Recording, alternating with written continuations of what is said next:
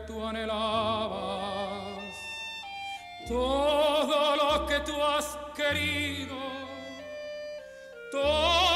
de Pérez Jiménez a Chávez, Atahualpa Montes, jurado, grupo editorial. La Digepol. En la Digepol me encomendaron dirigir el Departamento de Servicios Confidenciales, es decir, me correspondía organizar a un grupo de confidentes de Caracas recibir la información personalmente y pagarles en efectivo por sus servicios, todo ello en la calle. Por cierto, que algunos de esos confidentes ingresaron posteriormente al servicio activo y muchos lograron alcanzar rangos elevados.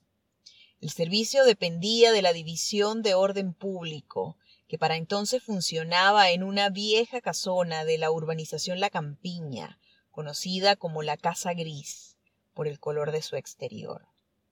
La comandaba un ganadero andino, amigo de Carlos Andrés Pérez, de nombre Efraín Paredes, quien como la mayoría de los jefes policiales de entonces, no era un profesional de carrera, sino un fiel y leal militante de acción democrática. Al igual que José de los Santos Gómez, quien fue director de Digepol, o como el doctor Rodolfo Plaza Márquez, designado director de PTJ, como una cuota del Partido Social Cristiano Copey.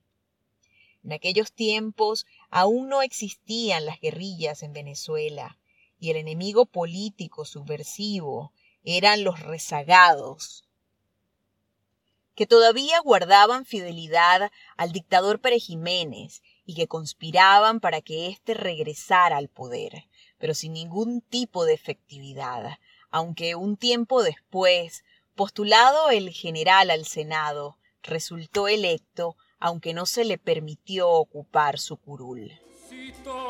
De Pere Jiménez a Chávez, Atahualpa jurado, grupo editorial. Si sabes que te adoro con loco frenesí, no sé qué más me pides tú. Si todo todo es para ti.